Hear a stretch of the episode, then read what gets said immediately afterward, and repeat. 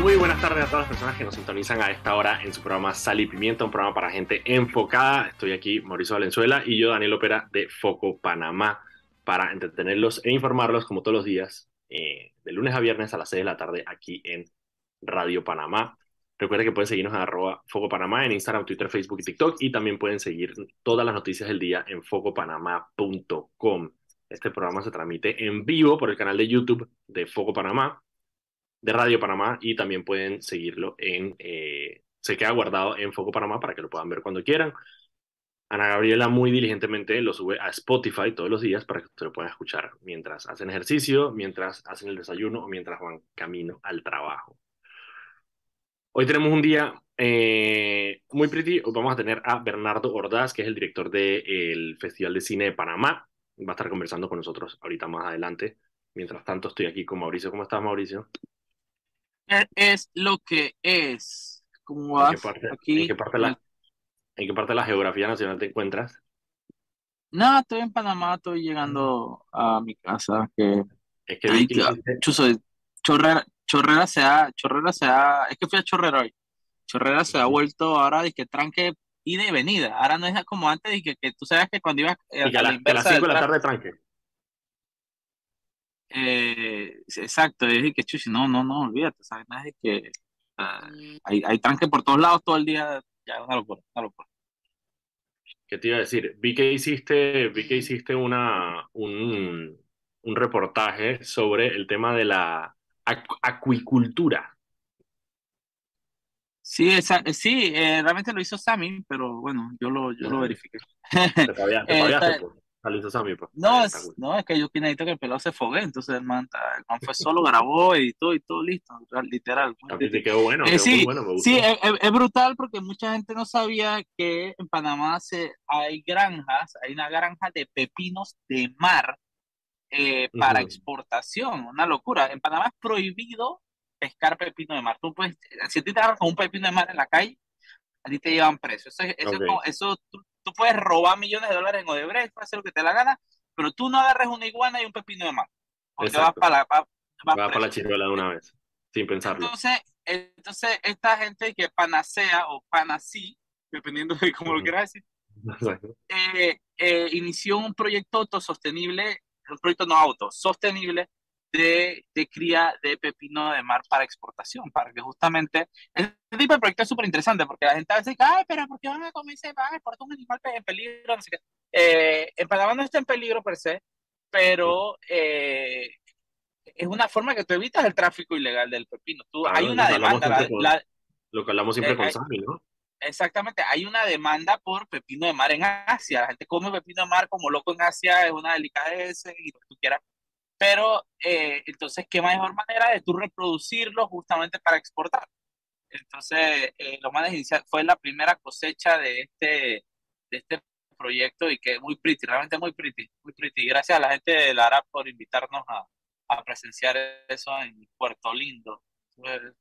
En Colón Puerto de Costa Arriba, en Costa Arriba para adentro. Y me parece muy pretty, me parece muy pretty. No, yo lo que hablamos siempre con Sam, que al final de cuentas el, el tema de, de, de- a ver, el tema de la, de la naturaleza no es solamente dejarla quieta, sino, em, sino aprovecharla y aprovecharla de manera sostenible, pues. No es solamente dije, o sea, cuidar la naturaleza no es solamente dije, bueno, no la toquemos, sino, bueno, aprovechémosla No, de manera exactamente, exactamente. Y es demasiado estúpido pensar que nosotros vamos a evitar el tráfico, ¿me entiendes? Tú no, Mientras no, se prohíbe la export- se, pro- se prohíbe la exportación de tal cosa o la, o la comercialización porque, eh, no, Frank, tú justamente creando un marco legal para exportar y comercializar especies eh, y reproducir y criar, etcétera, tú evitas el tráfico ilegal, porque tú agarras, sacas cría, eh, tienes un control de lo que hay, límites de exportación, etcétera. Pero si claro. tú simplemente bloqueas eh, el- el- la comercialización de una especie, la Igual se va a demanda va, va a existir, se va a comercializar por los canales peligrosos, pues, de mercado negro, canales no legales, y al final ahí no hay control, no hay métrica, no hay nada. No, y peor, alimentas, alimentas bandas criminales, o sea, es todo, un tema. Está brutal.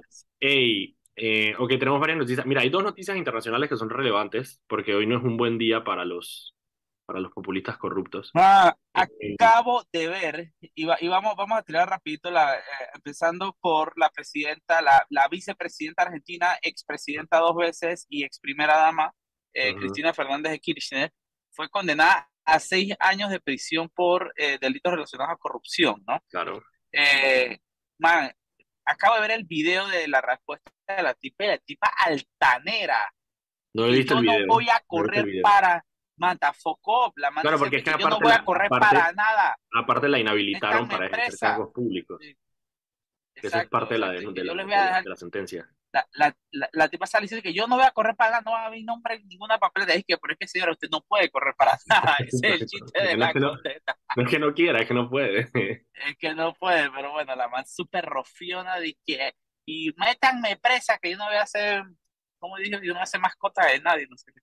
Claro, mira, y una de las ¿qué- cosas que vi, qué- qué fue como? Son esta gente que, que se ha hecho multimillonario del gobierno y, y- Que al final esto es un intocables. tema que, que no, que no respeta ideologías, porque tú tienes un Ricardo Martinelli haciéndolo, tienes de más derechista que el carajo, tienes a, a una Cristina que se la tira de izquierda, tienes a un Chávez que se la tira de izquierda, tienes a un Juan Orlando Hernández que se la tira de derecha, que está preso.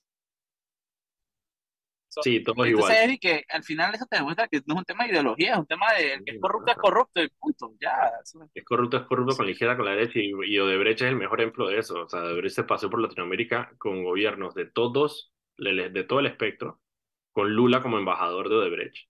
Eh, da igual, o sea, izquierda y derecha, todos por todo por la misma. Así que eso no hay, ahí no hay nada que hacer. Mira, el, ahí, según, según lo que he hablado con algunas personas que, que, que, que digamos que, manejan el tema legal de- en Argentina, eh, ella obviamente podría apelar, va, va a apelar obviamente la, la decisión a tribunales superiores, todavía le quedan varios, varios recursos por, por, por agotar. Sin embargo, parece que el tema de la inhabilitación no es tan fácil de, eh, de quitar, por más que le quiten la sentencia eh, de, eh, de prisión, parece que la. Sí, la inhabilitación no es tan fácil de, de, de quitársela de encima. Así que vamos a ver qué es lo que, qué es lo que pasa con Cristina Fernández de Kirchner. Y el otro, eh, nuestro querido, querido amigo y expresidente de Estados Unidos, Donald Trump, que hoy Trump. un juzgado de Nueva York lo encontró, encontró a su corporación, a la organización Trump, culpable de eh, crímenes, eh, no sé, crímenes fiscales sería eso, ¿no? O sea, de, de, de- sí, Sí. de, tema de, de mentir en declaraciones de, de, de impuestos. Una de las cosas que hasta ahí digo normal, o sea, un poco que, que se sabía, ¿no? Pero hay una parte que es que dentro de todo este caso que hubo sobre, sobre el tema de impuestos en, en, de la organización Trump, se descubrió un préstamo eh, que debía Donald Trump de 18 millones de dólares, que debía antes de entrar a la Casa Blanca, eh, y que aparentemente la corporación a la que le debe Donald Trump estaría eh, conectada con Corea del Norte. Entonces ahí hay un Ah, ya. tema, hay un tema donde van a empezar a investigar, eh, obviamente porque, a ver, o sea, de por sí es bien peligroso tener un presidente de Estados Unidos que le deba plata a entidades extranjeras, pero sobre todo si esas entidades extranjeras están de alguna manera en conflicto con, directo con Estados Unidos, porque recordemos que, por ejemplo, Trump durante su mandato fue muy laxo con el tema de Norcorea, e incluso, o sea, y, y esto es una anécdota eh, que quedó para la historia, pero cuando los presidentes de Estados Unidos eh, salen de la Casa Blanca, normalmente le dejan una carta al presidente entrante. Eh, y esa carta eh, es solamente para el presidente entrante, como de alguna manera para, sabes, ¿no? Decirle cómo es el trabajo y cuáles son como que las cosas importantes. Y muy Y famosamente... la vaina de los ovnis, la de los ovnis también le dejan Ah, la de ese- bueno, esa es la que, exacto, en teoría no sabemos, y que sí, Área 51 existe y hay ovnis. Eh, pero muy famosamente, Barack Obama eh, dijo que lo que él le había dejado a Trump, cuando él dejó la Casa Blanca y se le entregó a Trump, eh, fue básicamente una advertencia sobre el peligro que representaba Corea del Norte eh, para Estados Unidos. O sea, él lo veía en ese momento, digo, obviamente, no, o sea, no había COVID, no había, no había nada de esto, pero él lo que decía en ese momento era que la, la, quizá la amenaza más grande que había para la estabilidad democrática de Estados Unidos era Corea del Norte. Eh, y entonces, claro, ver que quizá Trump tuvo de alguna manera algún conflicto de interés eh, con Corea del Norte debido a préstamos que tenía antes de entrar a la Casa Blanca, pone un poquito como de advertencia ahí del, del, del, del tema, ¿no? Mm, Lo importante es Dos, eh, Ricardo, eh, digo, Donald Trump en Estados Unidos, un populista de, de derecha, eh, eh, conservador, cristiano. Y por el otro lado, Cristina Fernández de Kirchner, eh, una eh, eh, bueno, pseudoizquierda, eh, populista, Populista. eh, ambos en, de alguna manera, la justicia al final y después de mucha cosa y después incluso en el caso de Cristina Fernández de Kirchner, un supuesto intento de, de, de asesinato, eh, que no sé si se acuerdan, eh, hace ¡Ay, de, claro! Se me había olvidado. Qué vaina más rara. de, Que, de que, que fue una vaina bien bastante que se veía como medio montadita. bien rara, sí, bien, bien confusa toda la situación. Eh, bueno, los alcanza la justicia después de un buen rato, ¿no? Y yo creo que eso siempre es una buena señal cuando la justicia, por más que se demora, Claro, y ese, ese supuesto intento de homicidio fue en el momento en que casi la, en que estaban las protestas fuertísimas en Argentina, Claro, me sí, acabo de sí. acordar, que fue lo que casi, casi que apaciguó todo y lo, claro, Sí. claro.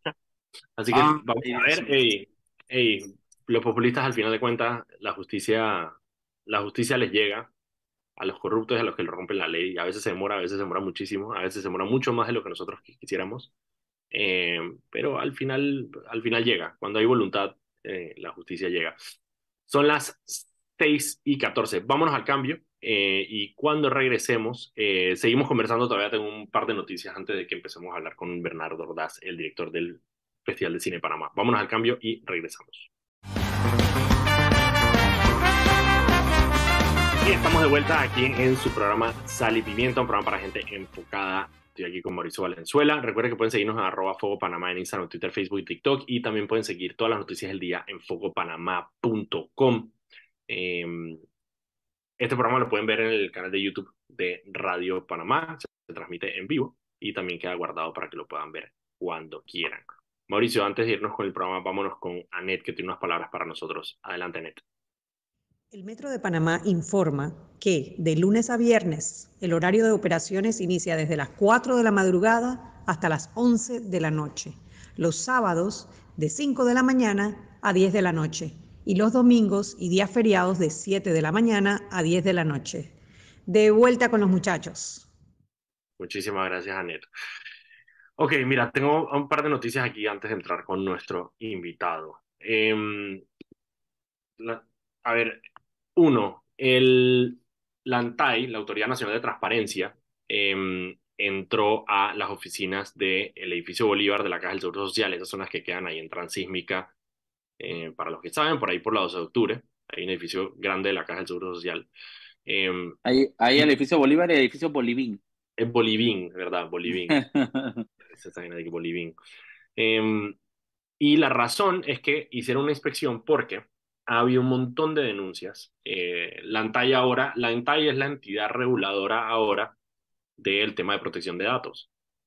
Recuerda que la vez pasada también sacamos y hablamos un poco sobre eh, la amenaza que eso representaba, por ejemplo, para el tema del, periodismo, por el tema de que la ley de datos no contempla el hecho de que los medios de comunicación puedan publicar datos personales con el permiso de, la- de las personas o incluso sin permiso eh, cuando son de carácter noticioso. Pero bueno, la ANTAI es la reguladora del tema de protección de datos y hay un montón de denuncias de que eh, habría información de la Caja del Seguro Social que estaría vendiéndose, bases de datos enteras que se venden. Eh, una de las, de las maneras más evidentes eh, que quizá a las personas que nos están escuchando eh, de alguna manera tienen noción es el tema de las financieras con los jubilados. Cualquier persona que se jubila, al día siguiente que se jubila, Pero al, literalmente al día siguiente, Daniel, eso no es mentira, Al al, día, día siguiente. siguiente tiene llamadas de, em, de empresas, de financieras, ofreciéndole dinero. ¿Por qué? Porque los jubilados tienen un ingreso fijo, que es su jubilación, eh, hasta que se mueren. Y eso es ideal para una financiera. Entonces, claro, les prestan plata eh, a montón. Entonces, las financieras están encima directamente. Entonces, eso fue la primera, pero también había otras que no sé si a ustedes les ha llegado, a mí, a mí sí me ha llegado, creo que Mauricio también, que lo hemos hablado, que te llegan a estos correos eh, diciéndote vendemos bases de datos, O- o- de- Ofreciéndome la base de datos del seguro. ofreciéndote la base de datos del Seguro Social. Entonces la ANTAI fue eh, hacer una inspección, em, al- además presentaron 10 denuncias eh, ante, la, em, ante el Ministerio Público, porque aparte de la multa que genera el hecho de, em, de en cuanto a la ley de protección de datos, eh, hay otros delitos que se estarían cometiendo eh, al estar vendiendo estas, estas bases de datos. Así que fueron a hacer una inspección. No sabemos todavía el resultado de la inspección, más allá de que simplemente se, se realizó. Eh, ojalá que tengamos más información de la NATI, eh, sean bastante transparentes en el tema de cómo va esta investigación. Eso por un lado. La otra noticia que les tenía eh, es la de em, Ernesto Cedeño. Porque Mauricio, si tú puedes confiar en una persona para demandar algo en Panamá, es Ernesto, Es Ernesto Cedeño, es Ernesto Cedeño. Ernesto, tú piensas de que quién podría pedir una auditoría. Ernesto Cedeño. Ernesto Cedeño, el abogado Ernesto Cedeño, fue a la Contraloría General de la República a pedir que se audite precisamente el municipio de San Miguelito, que lo hemos hablado acá, el tema de que Héctor Valdés Carrasquilla admitió no haber pagado las, las cuotas del Seguro Social. Eh, y Ernesto Cedeño lo que está diciendo es, aquí hay, aquí hay claramente un mal manejo financiero, le estoy pidiendo a la Contraloría que audite a la alcaldía de San Miguelito. Vamos a ver si le prestan alguna pizca de atención. Por el otro lado, con el tema del, mismo del, del, Seguro Social, de la cuota del Seguro Social, el Seguro Social sacó un comunicado, no sé si tú lo viste, Mauricio. Sí, que, que, que, se, que se me hace sin sentido que el Seguro Social te, te, te literalmente li, li, limpiándole la imagen a, a Carrasquilla, ¿no? Diciendo que llegaron a, que, que, llegaron a un acuerdo y que pagaron el mes corriente. No habla, no habla de los meses anteriores, no habla del dinero que se debe, no nada. ¿Y por qué sale a lavarle la cara al municipio? Hace un comunicado lavándole la cara al municipio de San Miguelito. Eso es lo que no me no cuadra. No tiene ningún sentido. El ministerio, el, el, la Caja del Seguro Social saca un comunicado diciendo básicamente que el alcalde de San, que la alcaldía de San Miguelito suscribió un acuerdo de pago con, el, con la Caja del Seguro Social por lo adeudado, pero que además, como el municipio pagó el mes corriente, es decir, el mes de octubre de sus empleados, entonces le van a restablecer, eh, digamos, los derechos que tienen los empleados de, del, del, del, del, municipio para poder acceder a sus prestaciones de salud.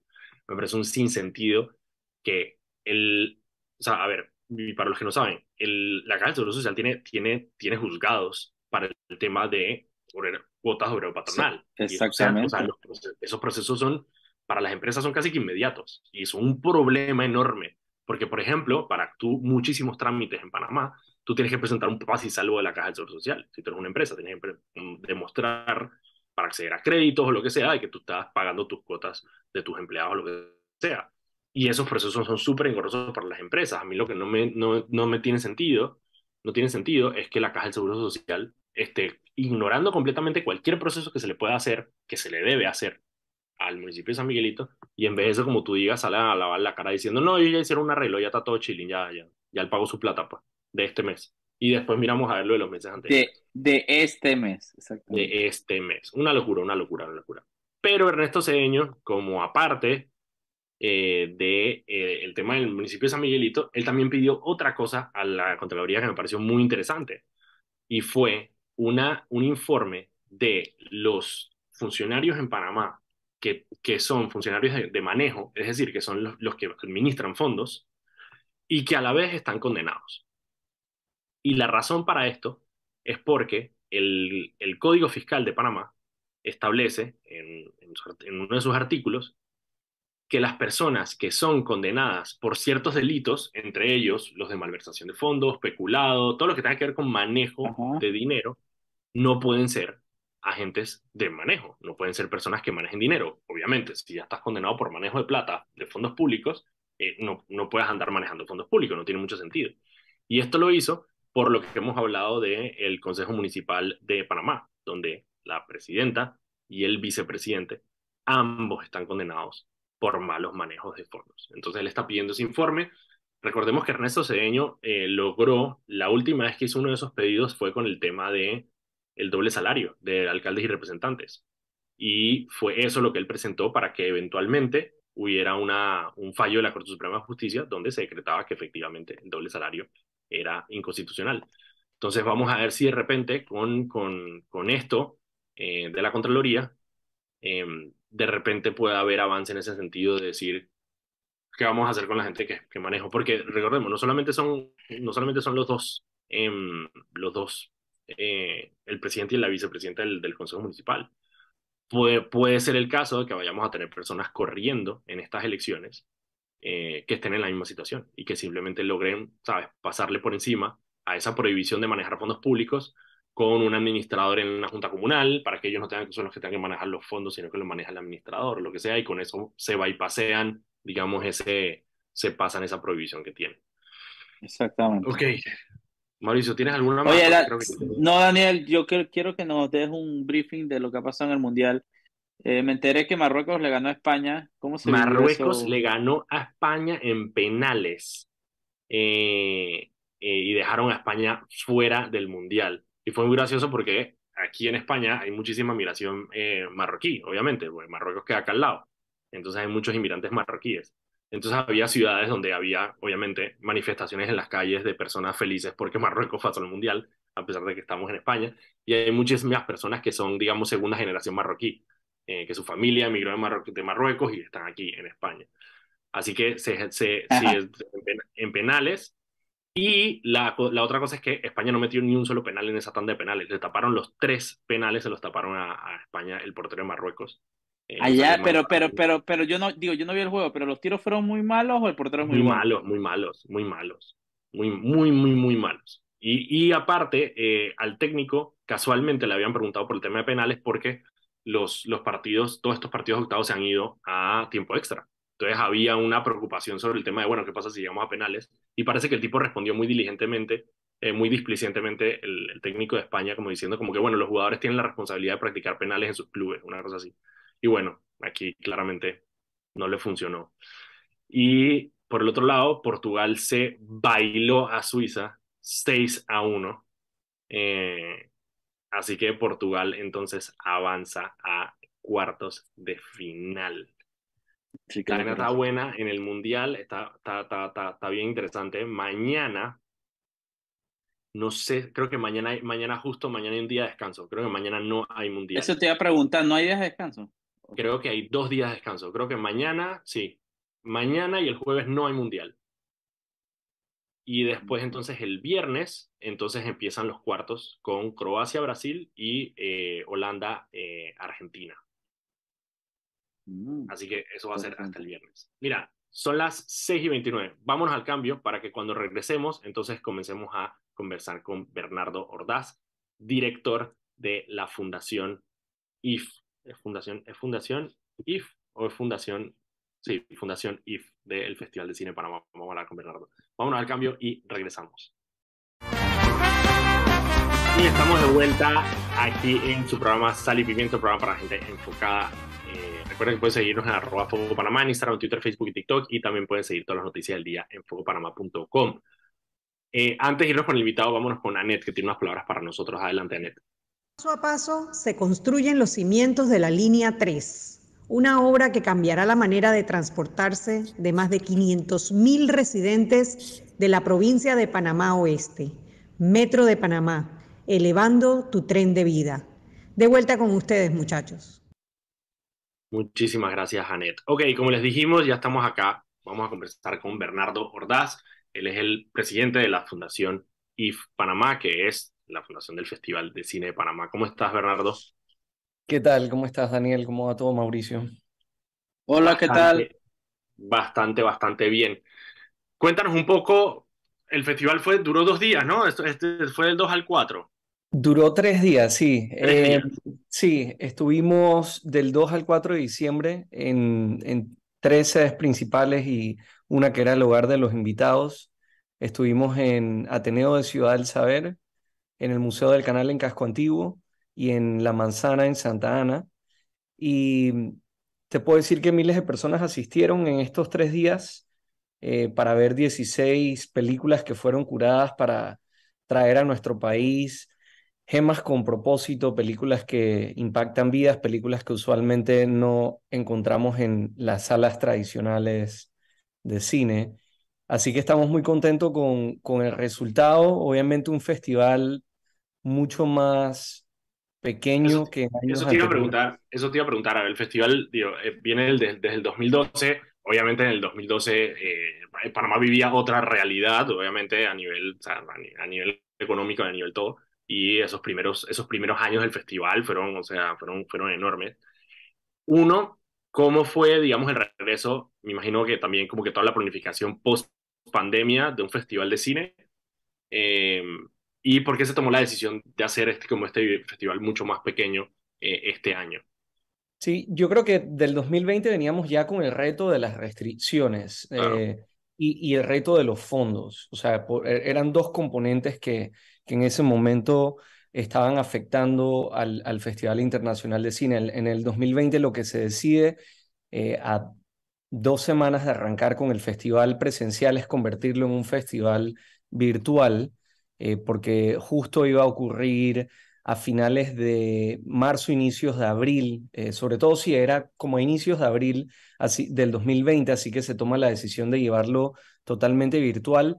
En el 2021 hicimos un festival híbrido, todavía eh, golpeado tanto por la parte de, recaudación de fondos, al final esta es una fundación sin fines de lucro y, y se debe mucho a, a, donaciones y patrocinios, o se debe en su totalidad a donaciones y patrocinios.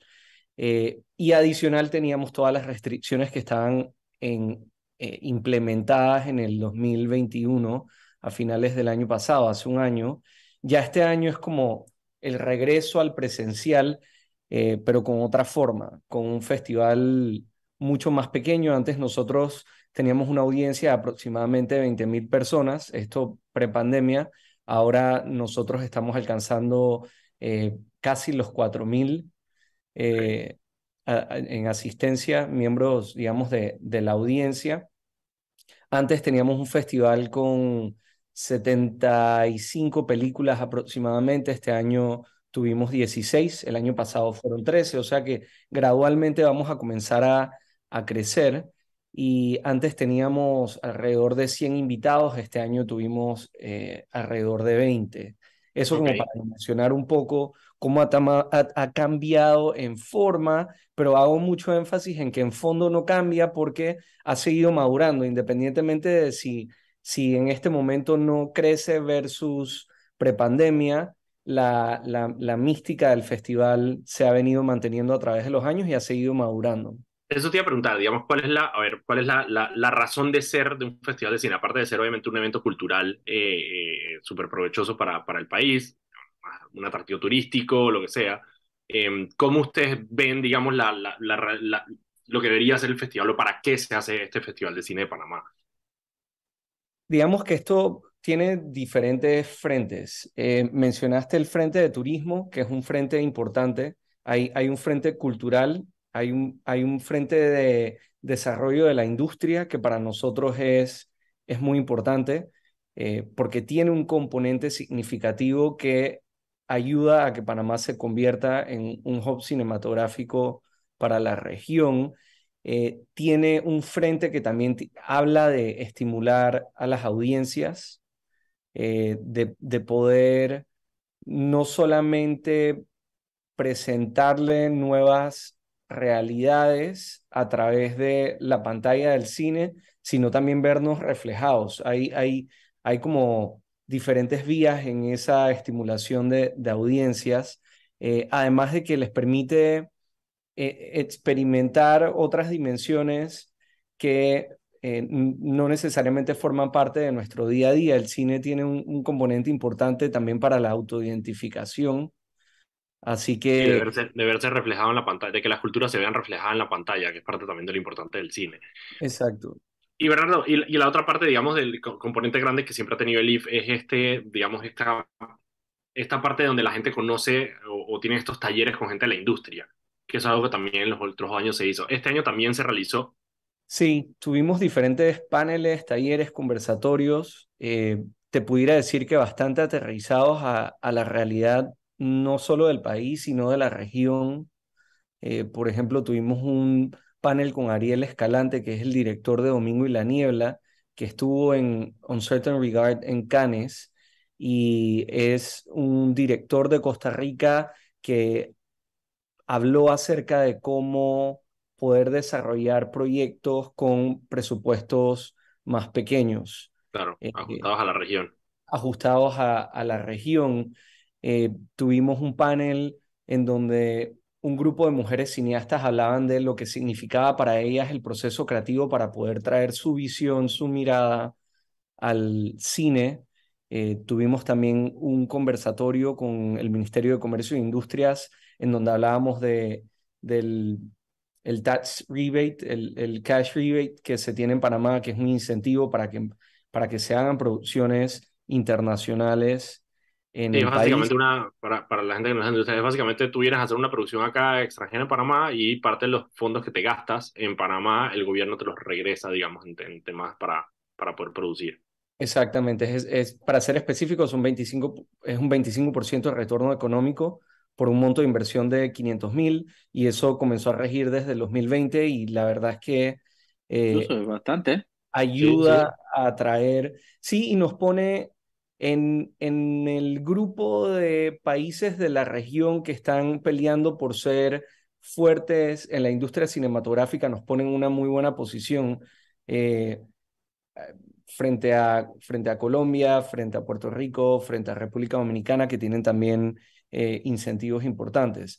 Eh, así que para nosotros era relevante hablar de eso porque creemos que, que, que es importante que la industria local y la industria internacional sepa en qué consiste.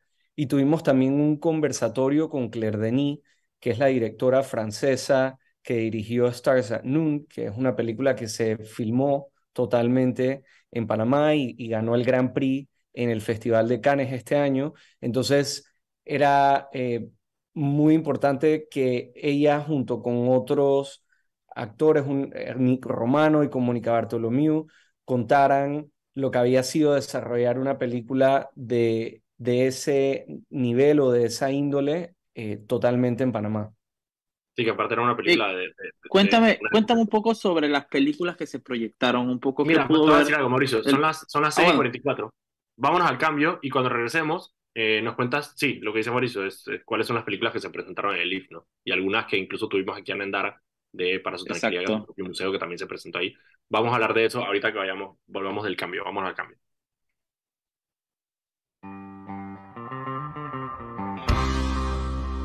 En breve regresamos con Sal y Pimienta, un programa para la gente enfocada.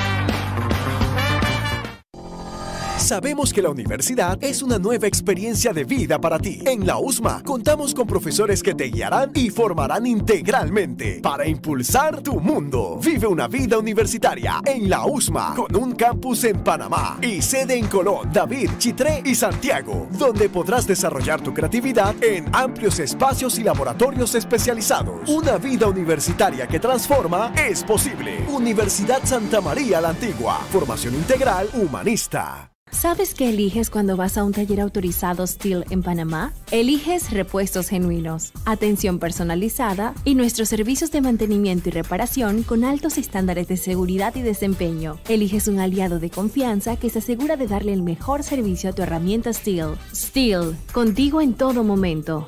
42 años comprometidos con Panamá para que día tras día nos sigas eligiendo. Síguenos en nuestras redes, arroba Steel Panamá. 100.000 latidos conectan tu cuerpo con tu corazón todos los días y en la Caja de Seguro Social construimos la ciudad de la salud para cuidarlo con tecnología inteligente, la más avanzada de toda la región, con un equipo de cirujanos para niños y adultos que no se rinde. Ciudad de la Salud, el futuro es hoy. Eso que buscas, encuéntralo en Arrocha. Aprovecha las mejores ofertas del mes que tienen para ti. En el departamento de hogar, electrodomésticos, departamento de electrónica, cuidado personal y mucho más. Busca tu catálogo de ofertas en nuestras sucursales o descárgalo digital en arrocha.com. Arrocha, algo nuevo para ti siempre. Vive una mágica experiencia por primera vez creada para Panamá. Santa's Town by Maleman Gravita. Ven con toda tu familia y viaja en el Expreso Polar rumbo al Polo Norte para conocer a Santa, a sus duendes y toda la magia a tamaño real que su villa navideña tiene preparada especialmente para ti. Del 9 al 23 de diciembre en Town Center Costa del Este. Boletos de venta en Pana Tickets. A beneficio de Fundación Fanlic. Presentado por Super 99, Banismo, Más Móvil. Patrocinan Hospital Pacífica Salud, La Doña, Starbucks, Dolce Gusto, Chocolates Kit Kat. Radio Panamá 94.5 FM.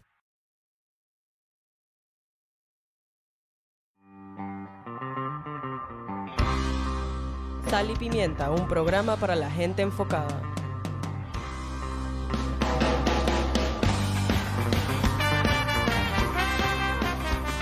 Y estamos de vuelta aquí en su programa Sal y Pimiento, programa para gente enfocada como Mauricio Valenzuela y yo, Daniel Opera. Hoy estamos conversando con Bernardo Ordaz, él es presidente de la Fundación IF de Panamá, que son los encargados del Festival de Cine de Panamá, conversando un poco sobre qué es lo que fue este festival.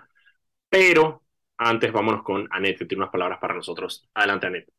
Recuerda que en el Metro de Panamá, por la seguridad de todos, es importante esperar el tren detrás de la línea amarilla. Viaja seguro, cumple las normas. Seguimos, muchachos.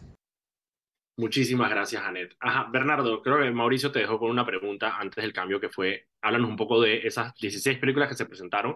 Eh, lo primero que me gustaría saber es cuáles eran las, digamos, las más a mí importante quizás la panameña, o sea, ¿qué, ¿qué, fue lo que se le mostró al público en estos días de festival?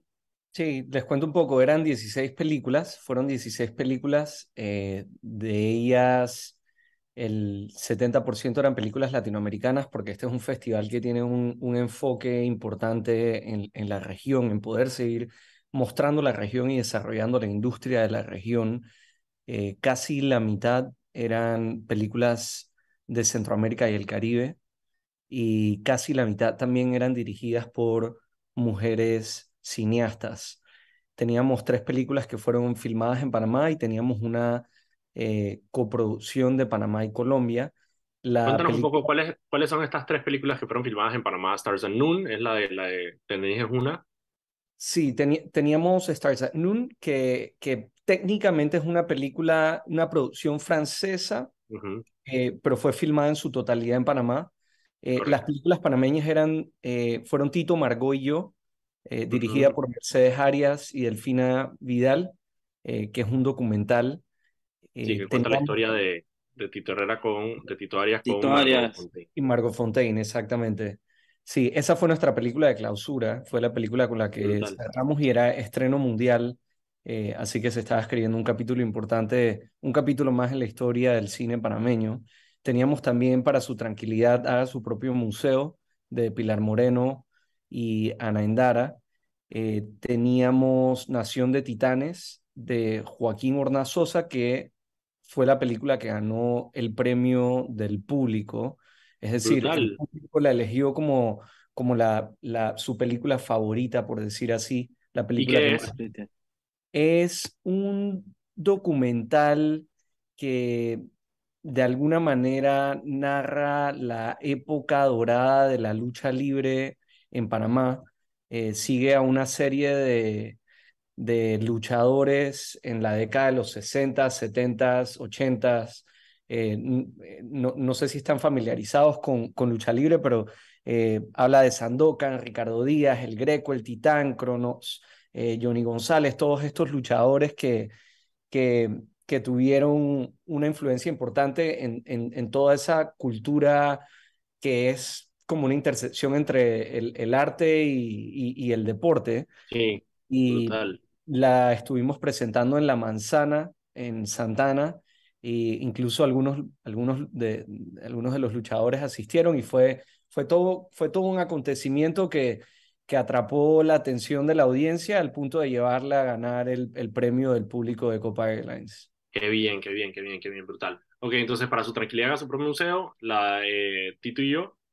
Tito, ajá, Tito, Margot y yo, y Tito, teníamos Margot de Titanes, y luego teníamos una coproducción de Panamá y Colombia que se llama El Árbol Rojo, dirigida por Joan Gómez Endara, eh, que, que también, digamos que ahí era una de las representantes de Panamá dentro del grupo de 16 películas.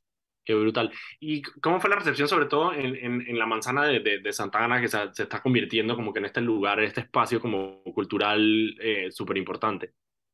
Nosotros en la manzana tuvimos cine al aire libre, entonces el, el, formato un poco distinto a, al de las salas del Museo del Canal y de Ateneo, era cine gratuito y la idea era invitar a las personas, no solamente a aquellos que tienden asistir al festival, sino a la propia comunidad de Santana para que entraran a este espacio y pudieran ver cine.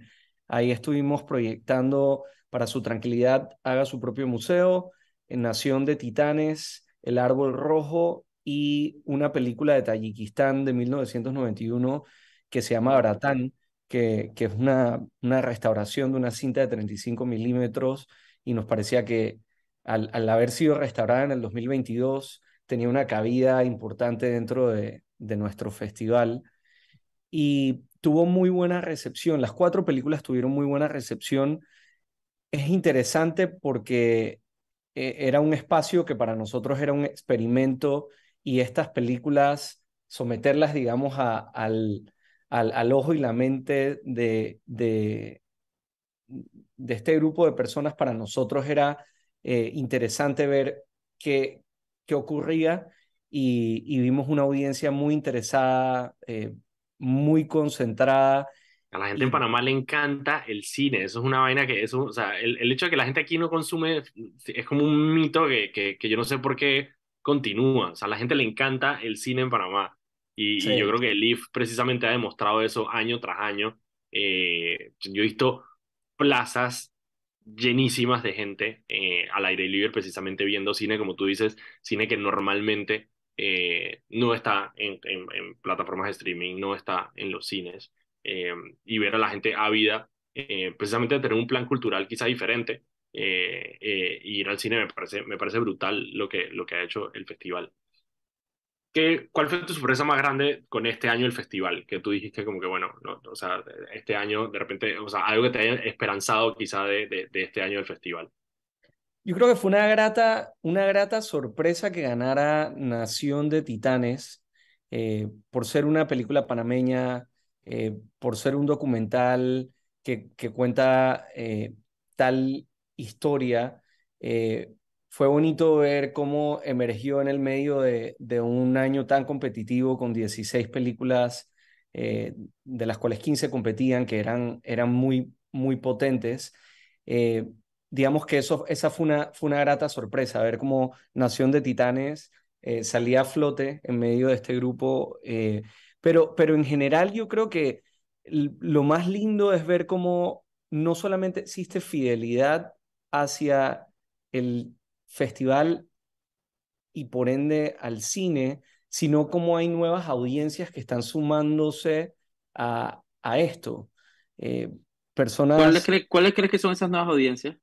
Audiencias más jóvenes que, que están yendo al cine para descubrir algo distinto, buscando películas con propósito, películas inteligentes que, que para nosotros tienen un impacto importante en las vidas y estamos viendo cómo estas audiencias están comenzando a asistir al Festival Internacional de Cine de Panamá y, no puedo dejar a un lado también eh, el trabajo que hicieron los voluntarios, que también son personas súper jóvenes que demuestran una pasión muy grande por el cine y por las artes y que este año estuvieron ahí eh, apoyándonos incondicionalmente. Entonces, hubo, hubo más de una grata sorpresa este año y estamos viendo cómo sigue madurando la audiencia panameña y cómo seguimos estimulando a la audiencia a través del cine. Y digamos, el mayor reto de este año de, de, del cine, aparte probablemente de los fondos, eh, ¿qué te llevaste? Realmente es que no, no puedo poner a un lado el tema de, de, de poder obtener los fondos para poder llevar un festival de este tipo a cabo. Yo creo que eh, ese es el principal reto y, y, luego que estamos en una época del año un poco movida con bastantes eventos y para acabar como con la amenaza de una nueva ola o, con la o, con la evidencia de una nueva ola de la pandemia, entonces siempre eh, es como jugar malabarismo con todos estos factores que en los últimos tres años hemos tenido eh, fondos, el, el, tema, el tema de, de salud y, y, para acabar este año combinado con eh, ot otras actividades que estaban compitiendo con, claro, con el festival. Eh, en cuanto a la fecha, sí, pero sí, como el Mundial, por ejemplo. Eh, pero, pero realmente si tú me preguntas cuál es el mayor reto, eh, el mayor reto no es atraer a la audiencia, el mayor reto es poder llevar a cabo un festival internacional de cine de este calibre, porque sí requerimos del apoyo de entidades públicas y privadas.